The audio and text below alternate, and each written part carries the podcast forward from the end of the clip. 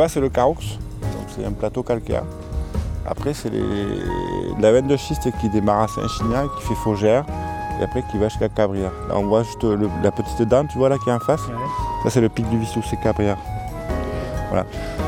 En fait, nous, on est sur une, on appelle ça la plaine coteau parce que c'est assez vallonné. Donc, d'où l'intérêt d'avoir des versants nord comme ici. Là, tu es, donc, es en argilo-calcaire. Après, tu as la veine de schiste, donc, où il y a Faugère, Saint-Chinian, etc., Et derrière la veine de schiste, il y a une deuxième veine de calcaire, où il y a le Carouc, etc. Après, tout au l'ouest, c'est la montagne noire. Là, ici, si on regarde ici, euh, là-bas, en face, c'est 7. Tu vois le Mont Saint-Clair, là Ah oui, c'est là-bas, ouais. Euh, là, euh, c'est le volcan de Bessan. Si on va un peu plus vers là, mais il faut qu'on monte sur l'eau de la parcelle, on voit Agde. Après, on voit toute la clappe. Et alors, ce qu'il y a de plus beau, alors, mon rêve ultime serait d'avoir de la parcelle qui est tout à fait en haut. Parce que la parcelle qui est tout à fait en haut, on a vu sur la chaîne des Pyrénées en entier. Et donc, en fait, c'est grosso modo, quand le jour où tu sais que tu vas voir les Pyrénées, surtout en hiver, c'est quand le temps est dégagé. Même s'il est en plein vent parce que c'est sur le haut du dôme, tu te dis mais tu fais là parce qu'en fait tu as, un film et euh, un décor de cinéma pendant toute ta journée pendant que tu travailles. Tu ne mets jamais de dos par rapport aux Pyrénées, même si ce n'est pas le bon sens, tu changes, tu revends au bout pour reprendre le bon sens de taille ou de travail pour, pour être face aux Pyrénées et avoir ton décor de, ton décor de cinéma pour ta journée de travail.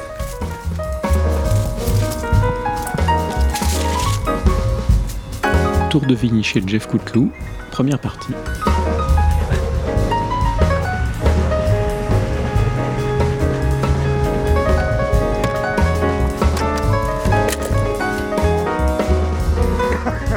Allez, on démarre. Alors, Jeff Cotelou, on est le 18 octobre, 18 euh, août 22. Moi, je suis venu il y a 4 jours pour vendanger. Mhm. Finalement, toujours pas vendanger. Là, il est 18h30 et on fait un peu un tour de vigne. C'est ça. C'est quoi l'objectif? C'est quoi l'intérêt? Et qu'est-ce qu'on voit là? Et qu'est-ce que tu as envie de voir et de ne pas voir dans ce qu'on voit là? En fait, c'est la période où on a envie de tout voir.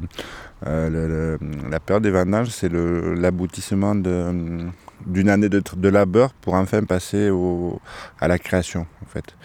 Euh, depuis l'hiver, on a passé à différentes étapes, on a fait beaucoup de. On a taillé, on a pioché, on a labouré, on a palissé.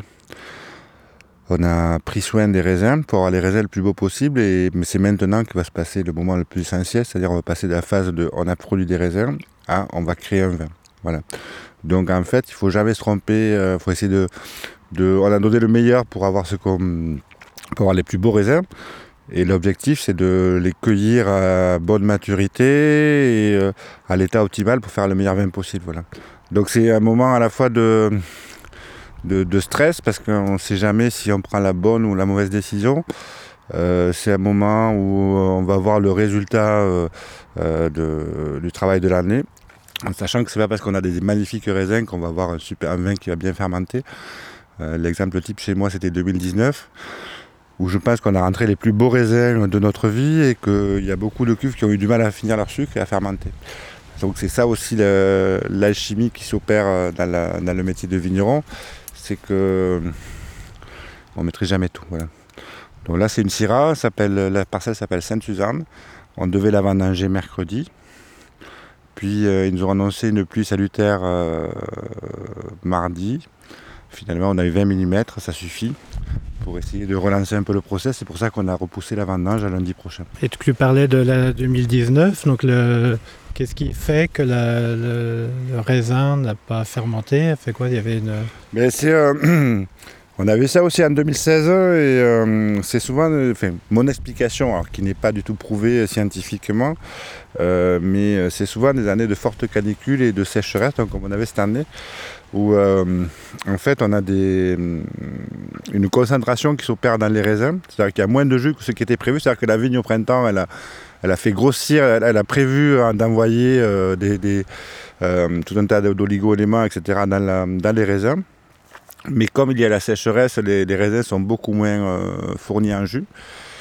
Et on se retrouve avec des pH et des acidités qui sont un peu plus élevés que, que ce qu'il faut naturellement, surtout le pH. Alors euh, le pH c'est quelque chose qui est important dans la vinification nature parce que plus il est élevé, plus c'est difficile d'arriver à, travailler avec des levures naturelles. Bon, normalement on doit y arriver, mais bon ça peut être plus compliqué. Et euh, il y a trois types de levures. Il y a les démarreurs, celles qui font le début du boulot. Après, il y, a, celles qui font le gros du boulot. Il y a ce qu'on appelle les levures finisseuses, c'est-à-dire celles qui sont capables de travailler dans un milieu hostile pour manger les derniers sucres et les transformer en alcool. On dit milieu hostile parce que c'est un milieu dans lequel il y a de l'alcool, il y a de l'acidité, il y a beaucoup moins de, nutriments, d'azote, tout c'est quasiment consommé. Donc en fait, c'est celle-là qui doit faire le boulot. Et c'est celles-là en fait qui, sont manquantes et qui empêchent de terminer les fermentations. Voilà. Alors est-ce que c'est aussi la chaleur qui fait qu'on a une population levurienne beaucoup moins importante sur les pots Mais euh, c'est pas parce qu'on a de très très beaux raisins et que les analyses, parce que 2019 on avait des azotes assimilables qui étaient tout à fait euh, acceptables, voire très très beaux, 180, 190, des fois on a beaucoup moins que ça. On avait euh, des raisins qui étaient à bonne maturité. Et on n'a pas arrivé, j'ai encore des barriques de 2019 de blanc qui n'ont toujours pas fini leur sucre. Mais par contre, ce qui est, ce qui est dingue, c'est que sans avoir aucun, aucun ajout de SO2 ou quoi que ce soit, ces levures de 2010, ces barriques de 2019, elles sont encore au même niveau d'acidité volatile, de sucre. le vin n'a pas bougé depuis la fin, la fin des vendanges. Voilà.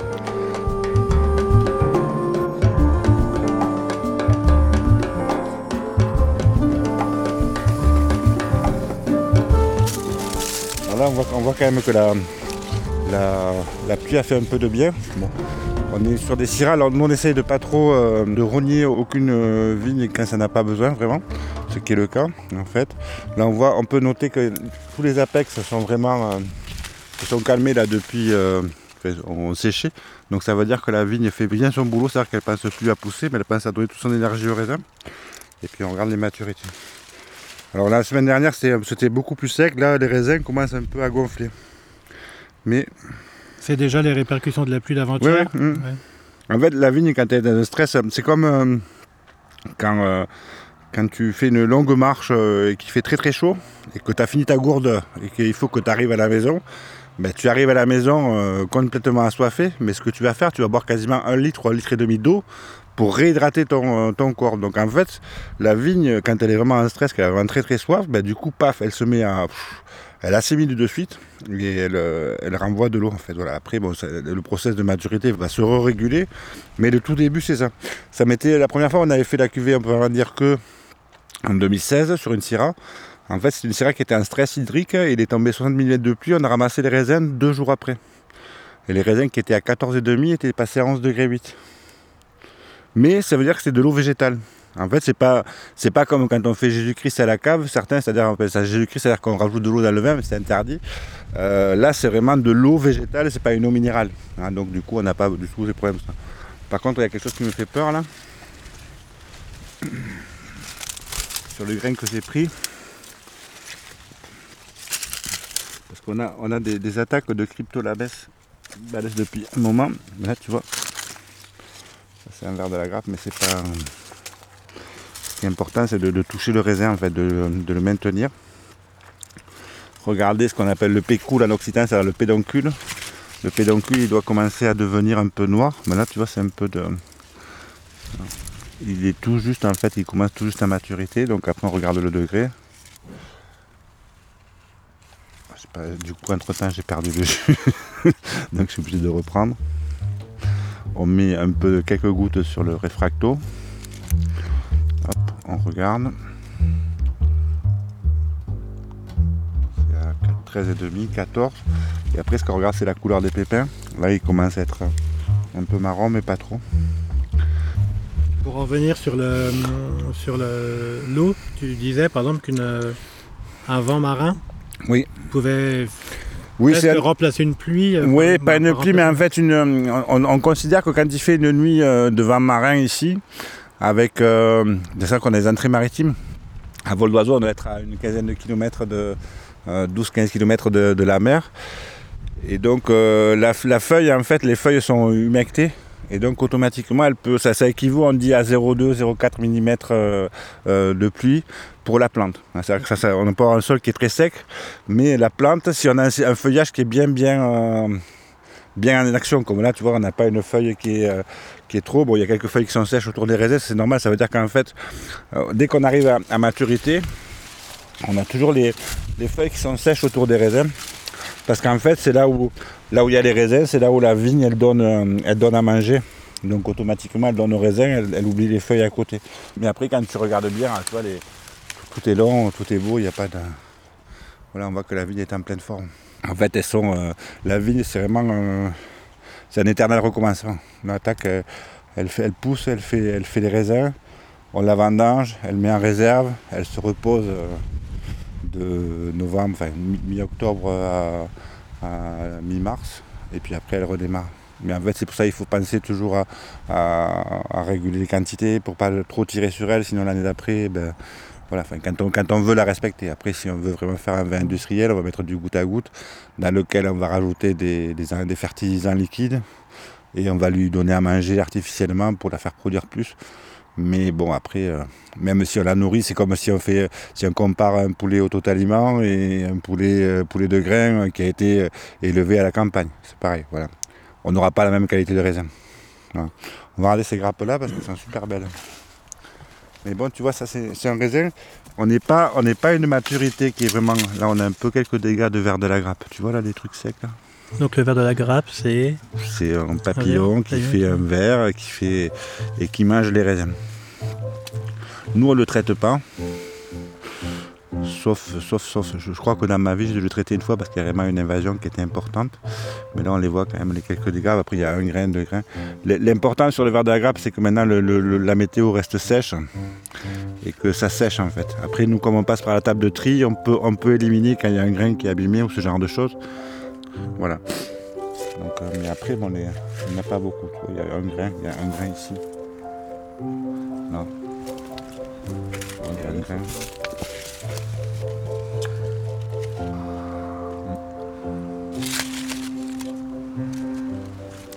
Et est-ce que le, fait d'analyser et de goûter, ça conditionne euh, la vinification que tu vas envisager? Pour moi, la vinification, c'est un, cheminement qui commence à partir de la raison.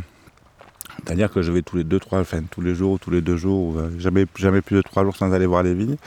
Et donc à partir de... C'est rare que je parte en vacances au mois de juillet ou au mois d'août. Et, donc c'est là le moment où on va commencer à voir évoluer, on va voir comment, comment la véraison se passe, comment les raisins se, comment les raisins se transforment. Euh, et, c'est là où on va commencer à imaginer. Mais après, la vinification elle-même, c'est chez nous, euh, chez moi, c'est, euh, on imagine des choses. Et des fois, ça peut changer le matin même. Ou il, arrive, il arrive des fois où on a, on a, mis en place un process pour faire de, les rafler. Et à la vue des premières caisses qui arrivent, je dis maintenant on va faire de la grappe entière où on a prévu de faire de la grappe entière, j'ai dit ben non, on va faire de les rafler. Parce que tout simplement, euh, la vinification, c'est un moment d'inspiration en fait. C'est l'inspiration.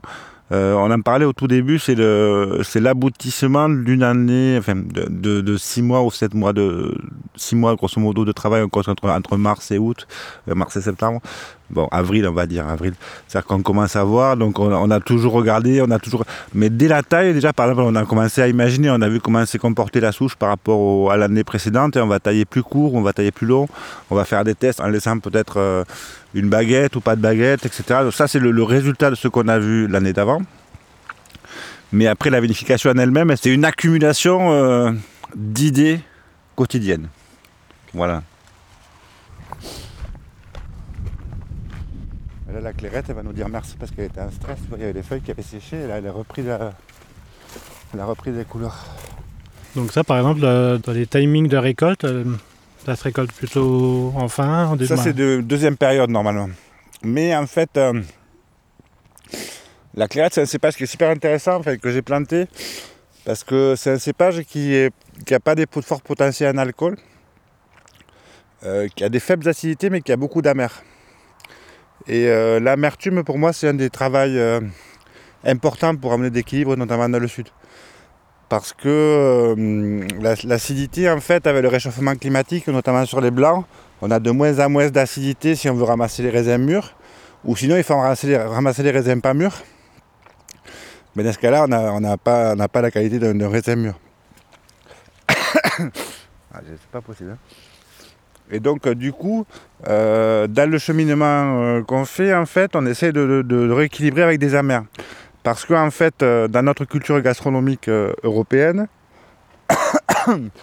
en fait, on a toujours euh, l'acide comme élément d'assaisonnement. C'est-à-dire que si on fait une vinaigrette, ça va être du vinaigre, ou sinon on va mettre un citron, avec ça sur l'acide. On n'a jamais cette notion d'amertume.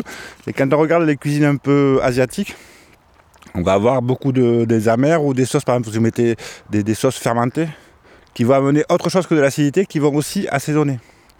Donc en fait, ah, dans la recherche qu'on fait, on essaie de rechercher, bon, dans les plantations de cépages qu'on fait, on essaie de trouver des cépages qui soient soit, euh, bon, déjà deuxième ou troisième période, on ne place pas des premières périodes. Dans les blancs, on plante bon, des macabeux, des, clairettes. après, on a plein de cépages, on a 26 cépages au total, donc on ne va pas toutes les citer. Mais on essaie de trouver ces trucs-là d'amertume. Alors, l'amertume, on peut l'avoir par le cépage. Bon, la clairette qu'on a faite l'an dernier, ça fait 12 degrés d'alcool. Il y a très peu d'acidité et pourtant en bouche, on a une très longueur, enfin, une longueur en bouche. Donc on peut l'avoir dans le cépage, d'accord? On peut l'avoir sur les macérations. Parce qu'en fait, on va faire une légère macération, on va extraire des tanins qui vont amener des amers. Mais après, ça veut dire que dans ce cas-là, il avoir des raisins qui sont mûrs. Mais c'est à mon avis, c'est la, quête, la quête euh, qui va. Enfin, c'est une, recherche dans, le, dans la vinification euh, qu'on, essaie de, faire depuis 5-6 ans parce que euh, euh, ça sert à rien de vouloir mettre d'avoir de l'acide si on peut trouver quelque chose pour le remplacer. Un, un vigneron industriel va rajouter de l'acide tartrique, qui est un acide fort, c'est vrai, il y avoir de l'acidité, analytiquement, même en bouche. Mais si l'acide tartrique, c'est un des acides de, un des acides qui est présent dans le vin. Donc si, ou, euh, ou en industriel, ils vont bloquer les malots, par exemple, pour avoir de l'acide malique. Mais si on peut essayer de trouver autre chose, quelque chose qui va, qui va rééquilibrer sans aller chercher de l'acidité, ça peut être important. Là, d'ailleurs, tu vois, j'ai goûté un grain. Et on a vraiment des, amers, des beaux amers à milieu de langue, là, les fins de langue qui sont intéressants. Déjà sur le raisin et sans avoir masterisé. un grain va le peser quand même. Après, ça, ça sera à 10 et demi ça.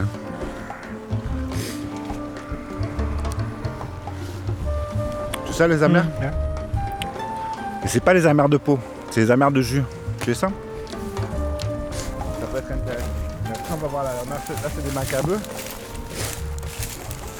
Macabeux, c'est un de mes cépages préférés parce que euh, une parcelle de macabeux, je dis, c'est comme une, euh, une exposition de Botero. En fait, on a, on a sur chaque, chaque souche, on a une culture. on, a des, grappes si on trouve. c'est rigolo parce que je pense que c'est la seule parcelle où généralement, quand on vendange, on, travaille de manière machinale, quelque part, on regarde chez le Alors que là, on peut, on peut, on peut avoir des moments où on, va, on tombe sur une belle grappe et on va passer euh, ne serait-ce que 10 secondes, 20, 20 secondes, 30 secondes, juste à regarder la grappe avant de la couper tellement elle est belle. On a toujours des, on a toujours sur les macabeux, ça fait des très grosses grappes. Il y a toujours des, on appelle ça des oreilles, des nez en fait. Bon là c'est un truc qui n'a pas bien, bien fleuri. Mais si on tombe sur, euh, je t'en trouve une belle. Ah, voilà. Tu vois, tu peux imaginer presque une personnage, tu vois, avec le nez, un gros nez, les oreilles, un peu de black rot. tu as été caché. Mais euh, voilà. Hein. Après, c'est vraiment le. Après, là, c'est pas tout à fait mûr, mais après, c'est. Et donc, ça, par exemple, c'est une parcelle que tu as plantée récemment 5 euh, ans.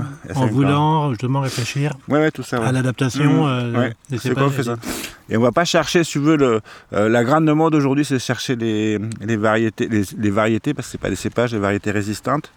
Alors bon, c'est vrai que c'est intéressant. Bon, si c'est des, des, vrais, des vrais des vrais hybrides, ça va. Les croisements qu'ils vendent aujourd'hui, je ne sais pas si c'est vraiment adapté. Par exemple, là, ils vendent des Sorini euh, gris. c'est super top, c'est vendanger le 14, 14 août ici. Mmh. Ils ont vendangé tous le, entre le 10 et le 14. Quand tu vendanges très tôt, tu fais des prématurés. ça fait gros dire, tu vois, entre, entre vendanger le 14 août et le vendanger le 10 septembre, ça fait trois semaines où le raisin a été nourri de plus par la mer. Alors c'est cas de rigolo, enfin, ce cas de rigolo, c'est pas, pas, pas rigolo. ce, qui est, ce qui est fou, c'est que ces cépages qui sont censés être euh, plus capables de mieux capter l'humidité, ont à la fois, sont des cépages à la fois qui sont le plus, les feuilles les plus fragiles. Parce que là, tu vois, sont des macabeux qui pourtant ont du truc, tu vois, on voit que les feuilles, elles, ont, euh, elles sont encore présentes, mais elles sont encore recroquevillées, les de mmh. tu vois, ça veut dire qu'elles ont souffert. Donc elles continuent à bosser, mais on voit que, tu vois, elles sont pas, elles ont souffert. Donc là, tu as fait une haie Oui, il y en a beaucoup qui ont crevé avec la sécheresse. Là. Même, des arbres qui ont 4 ans ou 5 ans, tu vois. Mais après, c'est pas mort, tu vois, ils se sont desséchés.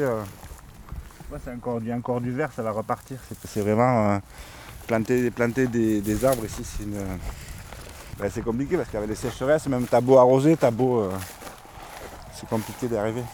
Et donc quand tu plantes des haies, l'idée c'est quoi? C'est d'avoir des fruitiers ou de faire juste... Euh, ouais, c'est un peu tout. En fait, en fait, si tu veux, le...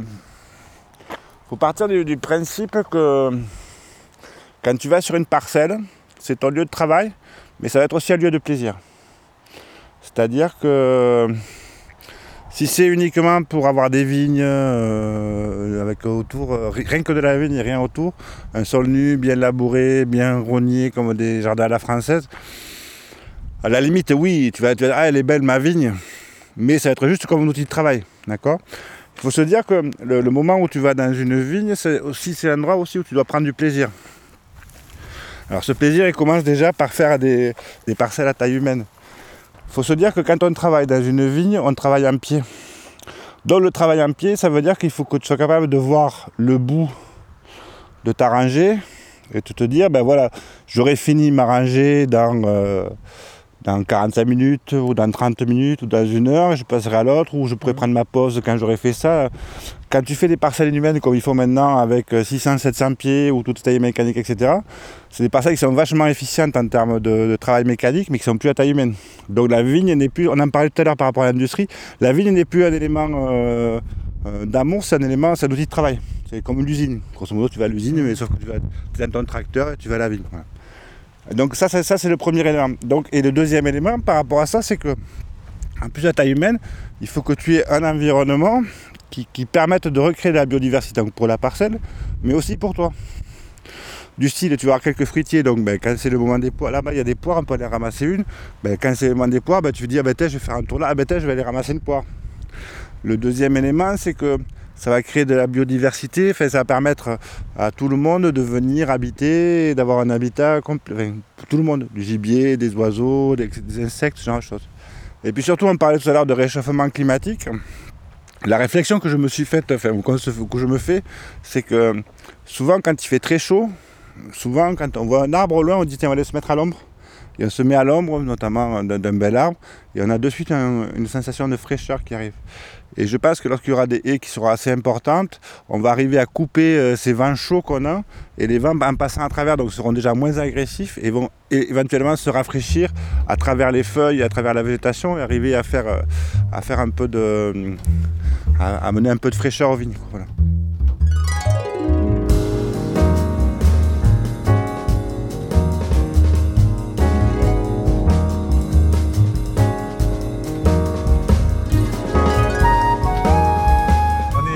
Dans des, euh, sur des terres qui sont assez particulières. En fait, on est des terres du sud, mais avec des argiles qui sont assez forts.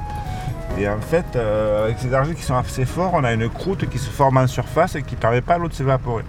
À la base, c'est euh, de partir du principe du cycle de vie de l'eau, en fait.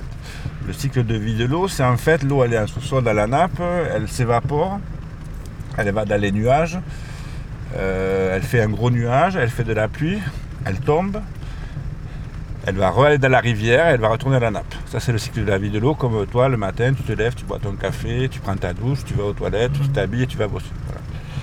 Et en fait, quand on est sur des terres qui sont comme ça, argileuses, notamment dans le sud, euh, si on laisse euh, vraiment. Euh, on a déjà une forte concurrence entre, l'herbe et la vie, donc elle consomme beaucoup d'eau alors qu'on est vraiment en manque. Et le deuxième chose, c'est que les terres argileuses, elles arrivent à faire ce qu'on appelle une croûte qui empêche l'eau de s'évaporer souvent les anciens disaient un binage égale un arrosage. C'est pas parce que ça permet à l'eau de pénétrer, mais c'est parce que ça facilite l'évaporation de l'eau. Ça c'est pourquoi, on dit un binage égale un arrosage. Alors euh, on a fait des essais, hein. j'ai fait un essai sur une parcelle, un gobelet. Ça faisait 12 ans euh, qu'on avait fait qu'on avait laissé un enherbement euh, raisonné, c'est-à-dire qu'on arrivait, on, on tondait l'herbe deux fois par an. Hein. Donc on a vraiment un beau couvert végétal. Quand on regardait le sol, quand on le prenait, euh, si on voulait faire un peu du marketing, on prenait le dessus du sol, c'est vraiment un bel humus, comme un humus forestier, c'est vrai. Et par contre, dans cette parcelle-là, j'ai fait, il y, a, en 2017, on a fait des remplacements. Et donc, en faisant des remplacements avec une mini-pelle mécanique, on a fait 160 trous de remplacement, ce qui correspond à 160 mini-fosses. Et sur les 160 mini-fosses, on n'a jamais croisé un gros ver de terre. On a croisé que des petits lombriques, des vers de surface, mais aucun ver de terre. Ça veut dire qu'en fait, le sol c'était tellement fermé que c'était un très beau sol forestier sur le dessus, mais qu'il n'y avait plus aucun échange entre le haut et le bas. Donc même sur, ces parcelles, cette parcelle-là, bah, du coup, on a recommencé. Alors on fait, on fait un travail beaucoup moins, euh, beaucoup moins important que celui-là, mais on fait, euh, juste un griffage avec euh, trois dents pour essayer de faire, de, faire, redonner la vie. Et là, en fait, on ne fait pas un gros labour, on fait, on fait, on fait un labour au printemps. On passe toute la parcelle à la pioche. Et après, on refait en fonction des années deux ou trois griffages. Alors, c'est pas des gros labours, c'est juste couper le sol, c'est-à-dire couper la croûte pour essayer justement de, permettre à l'eau de s'évaporer. Après, je veux dire, il ne faut pas, partir, du principe qu'il y a une, règle qui est, la, bonne et qu'il faut l'utiliser. Je pense que c'est chaque vigneron qui doit la faire par rapport à son inspiration, et par rapport à ses observations, et par rapport à comment il ressent la chose. Je critique pas les uns, je critique pas les autres, je fais ce que je fais. Je fais ce que je ressens qui me paraît être le mieux par rapport à mes vignes. Euh, c'est comme, enfin, si tu veux, c'est comme sur les histoires de biodynamie, de, permaculture, tout ce genre de choses. En fait, c'est vrai que quand on lit les choses, c'est bien, mais en fait, je pense qu'il faut pas être, il faut pas être intégriste dans sa manière de voir les choses, et qu'il faut surtout euh, essayer de faire les choses comme on les ressent. bon, moi, ça fait euh, un petit moment que je fais du vin maintenant, et donc ça, ça veut dire que je, le, y a des erreurs que j'ai faites il y a 20 ans et que je referai pas aujourd'hui. Je pense que voilà, c'est ça. Et donc là, on arrive. On arrive sur une parcelle euh, qui s'appelle la Garrigue. C'est une parcelle où on a planté euh, euh, sur le coteau nord de la Syrah, sur le coteau sud du Grenache. Voilà. En fait, si on avait voulu faire comme on parlait tout à l'heure des vignerons industriels, on aurait planté deux. C'est vraiment un vallon, un coteau. On voit très bien, il y a un coteau qui rentait, un côté qui rentait nord, un côté qui rentait sud, tout le vallon. Si on avait voulu faire de la, vraie viticulture et pas perdre de, pas perdre de, de souche, on aurait planté le même cépage d'un bout à l'autre. On n'aurait pas perdu 8 pieds parce qu'entre chaque, entre, pour faire une tournière entre les deux cépages, qu'on ne les mhm. traite pas pareil, on les vendange pas pareil, on a perdu 8 pieds par, euh, par rangée. Donc par 30 pieds, ça fait 250 pieds, ça fait 300 litres, 3 hectos sur la même superficie qu'on aurait pu gagner. Mais on aurait beaucoup plus perdu en termes de, en termes de, qualité du raisin, en termes de ce genre de choses. Ça, c'est un peu d'échaudage en fait. C'est la chaleur, le coup de soleil que ça, qui a été pris. Donc, euh, ça a pris un petit coup de soleil. Mais il y a très très peu de. C'est assez. Des Donc ça, il faut expliquer aux vendangeurs euh, que c'est pas du pourri. Que non, non, non, mais en fait, en fait, on fait très peu de tri à la vigne. Nous, on a une table de tri. Et en fonction, en fonction de, l'état sanitaire des, vendanges, ben, on va rajouter du monde à la table. On va enlever des gens de la vigne pour ramener à la table de tri. Table de tri, on peut être jusqu'à 6 à trier. Donc automatiquement, on peut bien faire les choses. Surtout, ce que j'ai j'ai expliqué l'an dernier, c'est arrivé un truc assez fou, c'est qu'avec les gars qui bossent chez moi, en fait, on avait un cinceau où il y avait beaucoup de raisins qui étaient. Euh, euh, le cinceau, ça a une peau qui est très très fine, mais qui gonfle souvent, et où on peut avoir des. Euh, l'impression qu'il y a de la pourriture, mais c'est pas une vraie pourriture, c'est vraiment un flétrissement. Et donc ils avaient jeté beaucoup de raisins. Et j'aurais dit, mais c'est pas. Trier, c'est pas jeter.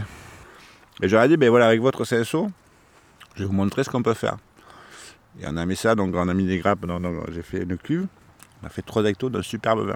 Même eux, ils étaient épatés. Il y avait même des vins sur lesquels on avait trié, on avait fait des trucs, etc. Et la, cuve de tri était meilleure que ces vins-là. Vous voyez? C'est ce que vous avez jeté, vous avez jeté 300 litres. C'est pour ça aussi qu'on essaie de. Fait, bon, à la vigne, c'est vrai que c'est vraiment très très abîmé, je fais trier la vigne. Mais euh, si tu veux, le, truc, c'est que quand tu tries à la vigne, ça fait beaucoup de personnes à contrôler, puis c'est pas, c'est pas, ça fait deux travails à la fois. Après, c'est vrai que si c'est vraiment très très abîmé, on va pas être dans les caisses, mélanger le bon et le mauvais. Mais s'il y a juste quelques foyers ou ce genre de choses, c'est mieux de trier, euh, de trier à la cale parce qu'on est concentré que sur ce travail-là. Parce que sinon, après, toi, tu commences à trier, mais le voisin, il trie pas, donc il est toujours devant toi. Donc tu vas dire, ah ben, tu pourrais m'aider, mais ben, non, toi, tu vas pas vite. en fait, c'est plus, euh, c'est, plus un côté pratique pour moi que ce genre de choses. Alors, il faut se dire que là, c'est des parcelles qui avaient gelé l'an dernier.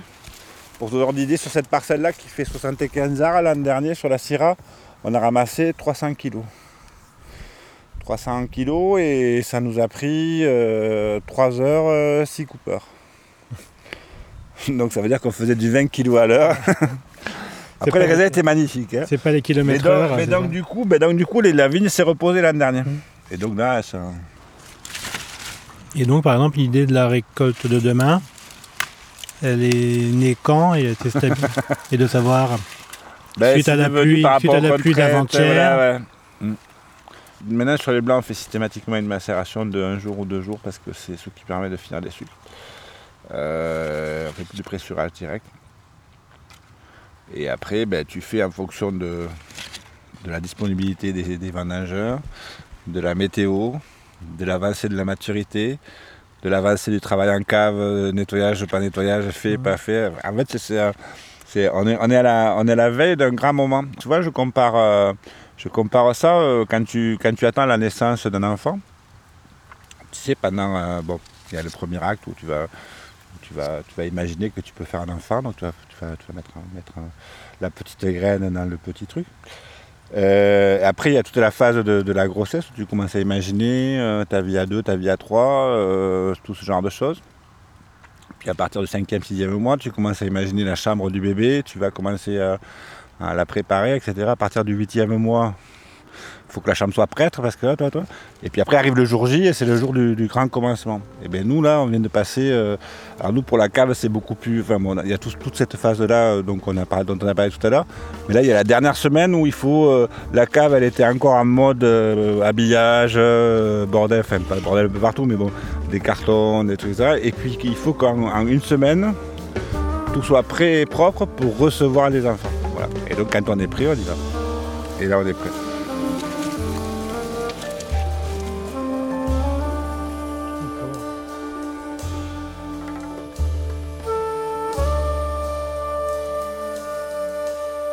Parce que là, globalement, donc là, on est chez toi, c'est bien, c'est beau. Et mm. tout ce qui se fait autour, c'est quoi? C'est plutôt du mono. Bah, il y a quoi? Il y a deux, trois cépages qui sont principaux maintenant. Ils ont réduit. Euh, ah non, non, c'est tous les cépages. Euh, en fait, l'histoire, l'histoire, c'est que en fonction de la demande du marché, ils plantent un cépage.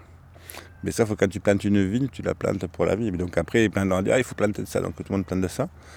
Puis au bout de 7-8 ans, ben, il y a trop. Donc du coup, le cours s'effondre, mais ils replantent un autre cépage. Alors le gros truc à la mode aujourd'hui, c'est les variétés résistantes, les cépages résistants. Sinon, il y, a des... il y a une époque, c'était chardonnay, pinot noir. Mais pinot noir et chardonnay, chez nous, c'est va nager le 15 août. Tu fais des prématurés chaque année. C'est pas le, c'est pas, euh, euh, tu vas nager en 15 août et il fait 40 euh, degrés. Tu vois, c'est pas, puis c'est pas adapté à ici, quoi. C'est vraiment le truc. Après, c'est voilà, maintenant, ouais, après, maintenant, ils peintent beaucoup de cinceaux parce qu'ils sont aperçus que ça produisait beaucoup. Et que pour faire du rosé, ça faisait des rosés, tu sais, rosés piscine, là. Euh, tu sais, les rosés, euh, pas sans couleur, sans saveur, euh, sans. juste bien, bien acidifié avec, du tartrique, avec, les, avec les beaux arômes amyliques que tu as eu, avec les levures que tu as mises et la vinification au froid. Et donc voilà, c'est facile en fait. Ouais. Je voulais voir si les familles. Ouais, tu vois. Donc tu cherches le verre, c'est ça? Le foyer là? Il y a. Tu vois ça mhm. Tu vois ce petit foyer là et ça marche comment? Ça marche par pied? Ça marche par euh, rang? Alors nous on, a mis, on a mis des, des euh, tricolines en fait, c'est des euh, prédateurs naturels. On a mis, on a mis, on a mis deux, en deux fois, qui est censé manger le, réduire la population. Le, le, le crypto enfin crypto je sais pas comment il s'appelle ce truc-là. En fait, c'est un, verre qui à la base est sur les agrumes.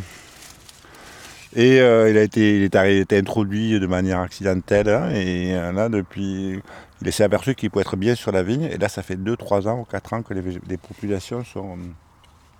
Alors l'an dernier, il y a deux ans, on avait perdu le Mourvèdre qui est en dessous, mmh. qui est juste là.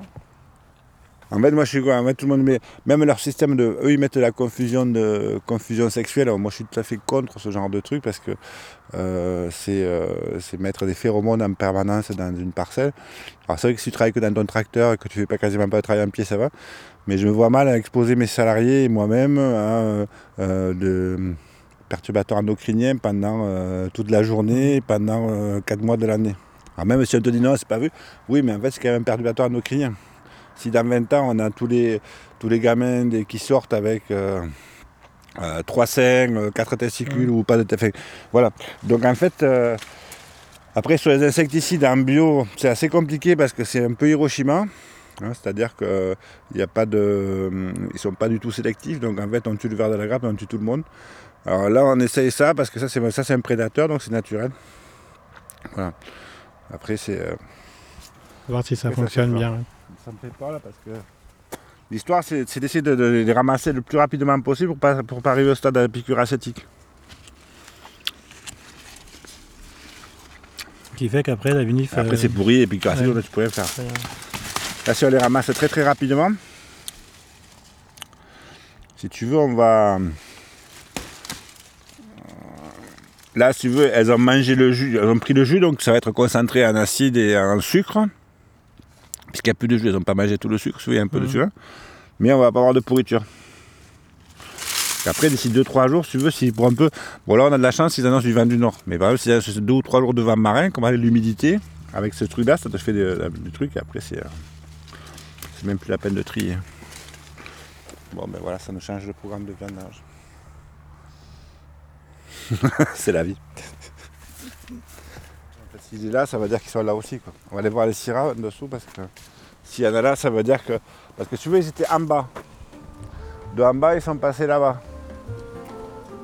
Donc là, cette année, j'ai mis des tricolines dans tous les endroits où il y a des raisins. Tout ce qui est planté, on a mis, on a eu vraiment le, prédateur naturel.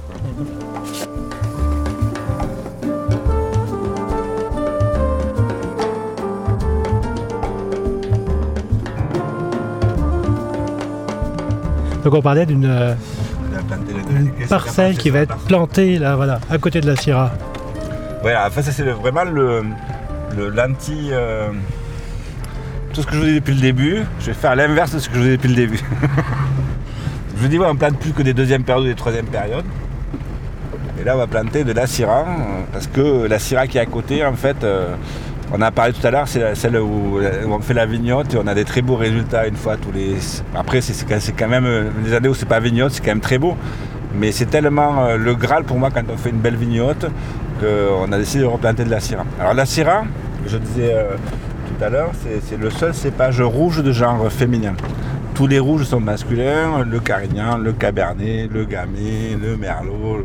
Mais en rouge, il y en a un seul qui est féminin, c'est le genre féminin, c'est la Syrah c'est un peu bizarre parce que la Syrah euh, c'est un peu féminin mais c'est un peu masculin aussi. C'est souvent quand c'est jeune ou quand c'est une phase transitoire, un peu sur des réductions, un peu sur des.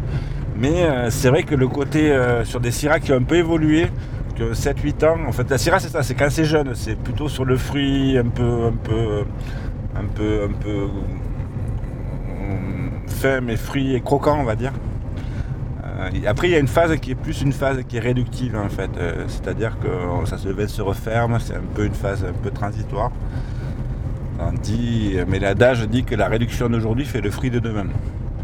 C'est-à-dire quand on a une belle réduction, qu'on a un vin qui n'est pas une réduction de sal. Hein. On parlait tout à l'heure de, cépage réductif.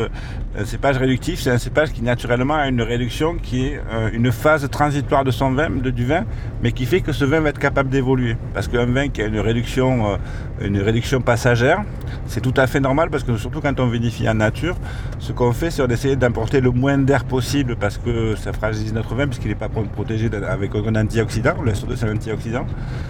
Et surtout, on essaie de le dépouiller le moins possible de tout ce qu'il a constitué pour vieillir.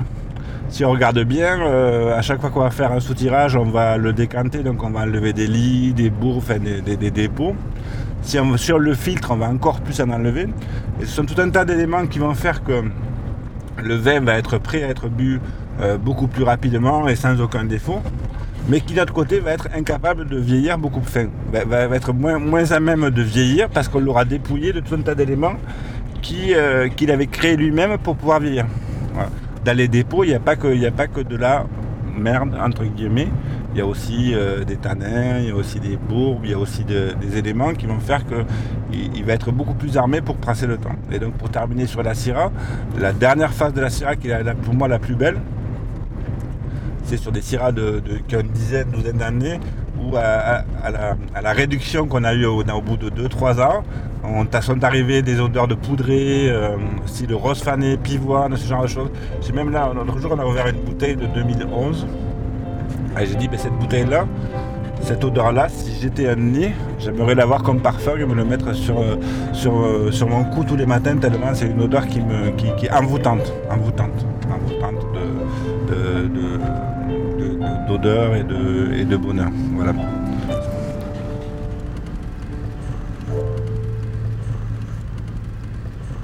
Ah, donc là on parlait de, de créer des îlots, de, faire des petites taches de verdure. Et là, oh, la verdure ici, c'est plus. Euh, tu vois, des oiseaux, des. Perdreaux. Perdreaux. tu vois, ils vont pas. Tu vois, des petits oiseaux. En fait, ils vont. Euh, on est dans un secteur qui est devenu, j'appelle ça un désert de vignes. C'est-à-dire qu'en fait, euh, l'industrialisation a fait que des petites parcelles avec des ruisseaux, des petits chemins, des tertres, des, des, tertres avec des arbres, ce genre de choses sont devenus, euh, sont devenus de très très grandes parcelles qui font entre 5 et 10 hectares, qui tirent à 700-800 pieds en fait, et donc il n'y a plus aucune vie à l'intérieur. On est sur un secteur euh, qui, me, qui est un terroir qui est intéressant pour moi parce que c'est un versant nord, c'est un contour nord en fait euh, d'un vallon donc le, nord pour nous c'est important parce que dans le sud, euh, la chaleur et l'exposition au sud c'est important. Donc dès qu'on a un versant nord, c'est vachement mieux par rapport à la, préservation de, la vigne. Et, sur le, duquel je ne voulais pas m'extraire. Donc du coup on a fait, on a fait un cheminement sur... ça fait 7-8 ans qu'on travaille dessus. Première étape, on a essayé de planter une haie, donc on a planté 200 et 200, 400, quasiment 550 arbres autour de la parcelle, un arbre tous les mètres, enfin arbre ou arbuste. En fait, lorsqu'on raisonne euh, planter une haie, c'est pas une haie pour faire joli, c'est une haie pour essayer d'héberger tout petit peu de personnes. Donc en fait, on alterne des, plantes qui sont des strates basses, moyennes et hautes. Donc strates hautes, c'est des, arbres d'alignement, donc on met des amandiers, des ormes champêtres. Ce sont des arbres qui seront, euh, lorsqu'ils seront adultes, ils feront 7-8 mètres, donc ils seront capables d'accueillir euh, des rapaces, des oiseaux, ce genre de choses. Après, on met des, arbustes qui sont adultes, qui seront à 2-3 mètres. Et puis après, on a des plantes qui à 50-60 cm, elles sont plus pour, euh, pour le petit gibier à poil, etc. En plantant, on essaie aussi de planter des, endroits où il y aura, le chien veut sortir. Des endroits où il y aura de, quoi manger pour tout le monde. Voilà. Donc on a créé le gîte, on a créé le couvert parce que dans chacun, ben, automatiquement, étant donné qu'on euh, va avoir euh, ben, un petit peu d'insectes, ce genre de choses, des plantes, on va donner à manger ben, à tout le monde. Et il manquait le point d'eau. Parce qu'en fait, euh, surtout en climat milieu méditerranéen, l'eau c'est un élément essentiel. et de plus en plus, qu'on est vraiment dans des vagues de sécheresse et ce genre de choses. Donc il manquait le point d'eau. Et donc, on a faire un point d'eau, c'était essentiel, mais tant qu'à faire un point d'eau, il fallait aussi prévoir autour des aménagements complémentaires qui allaient permettre à tout le monde de trouver sa place dans l'environnement. Voilà. Donc, c'est un arbre de paix pour la biodiversité au milieu d'un désert de vignes industriel. Donc, on est venu la voir. Euh, elle était en manque d'eau il y a 2-3 jours. Là, elle s'est remplie. Ah, elle s'est remplie donc la mare, on a essayé de, créer un espace en fait. Euh, elle, est, assez importante. Elle fait, euh, je crois que si elle est pleine, on peut arriver jusqu'à 400 euh, hectolitres d'eau. Hein. Donc elle est faite avec, donc on a mis des empierrements avec des sortes de marches, ce qui veut dire qu'en fait, quel que soit le niveau d'eau dans la mare, tout le monde peut descendre pour aller, pour aller s'abreuver. Euh, on a mis un bout de mare, euh, un espace où il y a des, iris euh, et des massettes. En fait, ce sont des plantes qui vont à la fois faire de, la végétation qui, résiste à l'eau, mais aussi à la sécheresse, donc faire de la végétation qui vont purifier l'eau. Tout autour de la mare, on a mis des, aménagements pour accueillir la biodiversité. Alors tout ce qui est, il y a des abris à reptiles, donc ça c'est des tas de pierres ou c'est des, tuiles qui sont mises. On a mis ensuite un espace qu'on appelle qu'on appelle le totem de la biodiversité. sur lequel il y a tout type d'aménagement pour recevoir toute la faune euh, qui peut être intéressante. Donc il y a un perchoir à rapaces, il y a des abris à chauve-souris pour les différents types de chauves-souris possibles, c'est sérotule ou euh, pipistrelle, donc pipistrelle est plus petite, c'est plus grosse. Euh, au pied, donc, il y a un enrochement qui a été fait juste sûrement pour, également pour recevoir les reptiles. Et on a mis des trous à l'intérieur pour héberger pour les osmies, c'est-à-dire les, abeilles sauvages en sachant que ces abeilles sauvages-là sont souvent beaucoup plus euh, utiles pour la, pour la nature, pour la pollinisation, que les abeilles qui sont domestiques. Voilà. Alors ce qui est, ce qui est fou, c'est qu'on a mis la, à partir du moment où il y a eu de l'eau, elle s'est remplie donc au mois de mars avec les grosses pluies.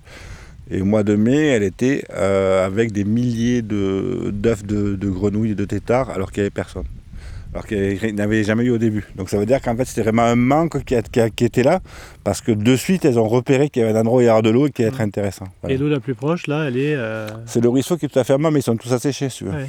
Donc là, en ce moment, il n'y a plus un point d'eau à, la ronde. Donc ben, d'ailleurs, tu as, vu, quand, quand, tu es venu ici, c'est pas un hasard si on a croisé des perdreaux, si on a croisé des petits oiseaux. Euh, si euh, s'il y, a tout le monde qui vient, c'est parce que il y avait vraiment un manque de dans ce genre de, de, ce genre d'aménagement pour la pour la pour la nature en elle-même. Voilà.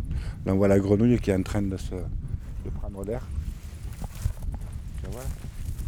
Elle dépasse que la tête, c'est un crapaud. Ouais. Tu vois? Ouais. Sur la pierre? Ouais. Il faut imaginer ça quand, tout les, quand toute la haie aura poussé, que ce sera super beau. Quoi. En fait, on aura vraiment un espace. Voilà, bon. Après, là, on a planté une parcelle de charello. Là-bas, là-bas, il y a 2 hectares et 13 cépages plantés. Il reste encore 3 euh, hectares ou 4 hectares à planter. Mais on n'est pas pressé de les planter. On attend, on a le temps. L'objectif, c'était pas de, c'est pas de, produire plus et d'essayer de, faire les choses comme on peut les faire. Quoi. Parce que là, par exemple, la parcelle qui a été arrachée, tu lui donnes combien de temps? Ah, là, cette année, on va planter du blé dessus. On l'a arraché il y a deux ans. En fait, là, on a recréé. Un, là, cette parcelle-là, c'était ça, c'est une seule parcelle qui faisait en bas. En fait, le chemin était au milieu, donc on a recréé, on a recréé un tertre. En fait, on a offert à la biodiversité 30 arts de terre. 30 arts de terre, ça veut dire que c'est 30 arbres. Bon, tu veux dire, ouais, c'est pas beaucoup. Oui, mais c'est 30 arts qui ne vont pas produire toute leur vie. Tu vois, c'est pas un endroit, c'est pas un endroit qui est productif. Tu vois, c'est pas un endroit qui va, c'est pas un endroit où on va gagner des sous. On va juste les offrir et, peut-être oui, on va gagner des sous à terme parce que ben, si on recrée un équilibre, on aura moins de traitements à faire, on aura moins de, moins de ravageurs, on aura, on aura des beaux équilibres. Puis un point d'eau, c'est essentiel. L'eau, c'est la vie. L'eau, c'est la vie, quoi. C'est pas, c'est, ça la vie, c'est l'eau. Hein. On l'a bien vu cette année. Hein. Mmh. Voilà. Et donc après, ben, tout autour, on a planté des, arbres fruitiers. Alors toujours pareil, on parlait tout à l'heure du plaisir d'aller ramasser un fruit, ce genre de choses. Mais dès qu'on part d'un fruitier, c'est aussi un, arbre sur lequel il va y avoir du pollen. Donc automatiquement, ben, ce dont parlaient les abeilles, ce genre de choses, ben, vont avoir envie de venir et ce genre de choses. En fait, c'est toujours... Euh, euh, euh, c'est un travail de chaque instant. Alors c'est, des fois, on a l'impression qu'on va, qu'on va jamais y arriver. Parce que c'est c'est comme, euh, quand, les lotissements avancent autour des villages, mais là on dit ben, ce type de, viticulture avance, etc. Et on ne va jamais y arriver. Mais on se dit que si nous on ne le fait pas, s'il n'y a pas quelqu'un qui commence à mettre la main à, mettre la main à l'ouvrage, essayer de faire en sorte que, ça va avancer, ben, personne ne va le faire. Donc euh, presque, on est presque chez euh, Astérix et Obélix avec autour, tout autour une haie qui a été brûlée deux fois, euh, qu'on a replanté, qu'on a encore remplacé. Mais euh, voilà, on est, euh, on, est, on est les Gaulois au milieu de, au milieu de, l'avancée inexorable de, l'industrialisation de la ville. Après, c'est chacun qui croit, qui fait ce qu'il veut. Après, je critique pas, chacun fait, fait comme il ressent, mais ce qu'il faut, ce qui est important, c'est de ressentir les choses. elles sont belles, t'as vu, Anne? Il y a deux là. Hum. Voilà.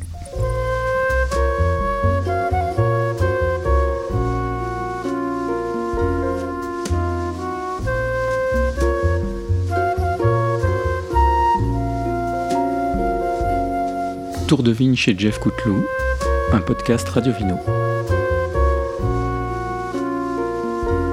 Cette rencontre a eu lieu le 18 août 2022 à Pumisson, assis dans une jeep et marchant dans les vignes, Icar sur la banquette arrière ou la tête à la fenêtre. Un grand merci à Jeff Couteloup pour son temps, sa passion et sa pédagogie. Un grand merci également à Catherine, passionnée de musique, pour avoir ambiancé les apéritifs au son du piano. Merci à l'équipe du domaine pour les échanges techniques et humains. Interview Julien Gangan. Montage Laurent le Costumaire.